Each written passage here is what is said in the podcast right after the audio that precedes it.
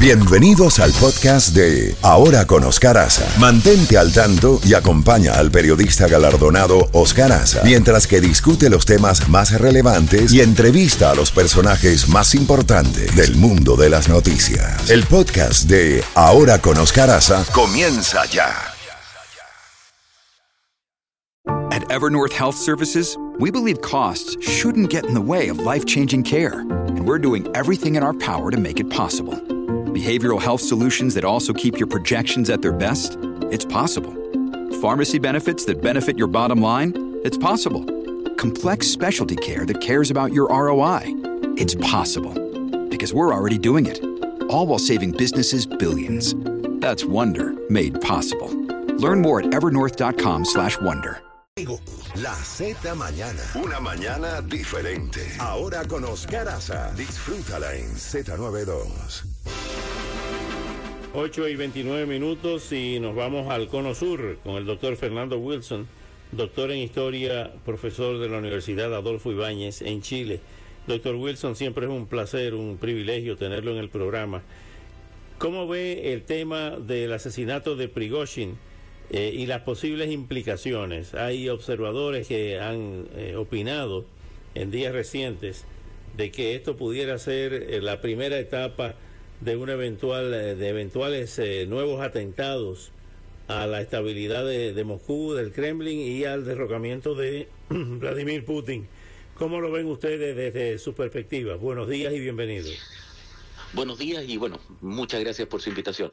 Eh, a ver, primero tenemos que aclarar que no tenemos total certeza de la muerte de Prigozhin, de Dmitry Utkin y Valery Chekalov, que era el encargado de las finanzas del grupo, por cuanto todas las fuentes vienen desde el Kremlin, que es, digamos, algo que no puede ser calificado como totalmente confiable. Dicho aquello, esto podría, de ser efectivo la muerte de estas personas, eh, eh, mostraría una fase avanzada y esta vez exitosa del intento del Ministerio de Defensa bajo eh, el ministro, el general Shoigu, de tratar de absorber al grupo Wagner dentro de las estructuras propias de las Fuerzas Armadas rusas.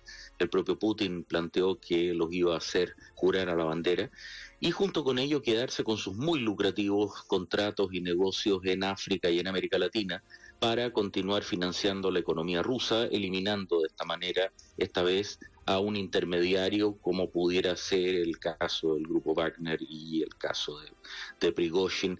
Y los distintos digamos, etapas de, de, del negocio. Y también transmitir un mensaje brutal de que no se van a tolerar eh, disidencias o eh, actividades contra el régimen central del Estado, eh, manteniendo de esa forma eh, la primacía y la hegemonía de Putin sobre la totalidad del sistema. Ahora, tiendo a ser escéptico que esto indique el inicio del, del digamos, del fin del liderazgo de Putin, más bien lo contrario, Putin con esto refuerza de manera brutal su, su esquema de poder pero también incluso con el agregado de que Putin no es el verdadero dueño de Rusia, sino que una compleja y poco conocida red de influencia eh, de stakeholders que lo mantienen en el poder. Por lo tanto, eh, de alguna manera, esto vuelve a confirmar que esa red de poder sigue apoyando a Putin de manera clara y taxativa. En el caso, en otro tema, eh, en el caso de la eh, nueva de la relación entre Pyongyang y Moscú.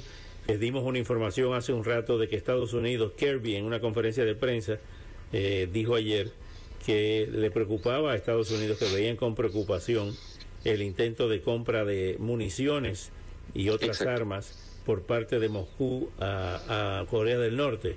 ¿Cómo ve esta implicación de Corea del Norte en, en el conflicto? A ver, en términos prácticos, el ejército de Corea del Norte es uno de los mayores usuarios de material de origen ruso y que opera con los calibres de munición que utilizan las Fuerzas Armadas rusas. China ha derivado en forma importante a calibres occidentales y también, eh, digamos, representa un socio más complejo. Comprar material en China no se paga solo con dinero, sino que también con dependencia. Corea del Norte, por el contrario, no solo tiene enormes arsenales, sino que también está dispuesto a entregarlos a cambio de precios módicos que Rusia puede pagar de distintas formas, no solo en dinero.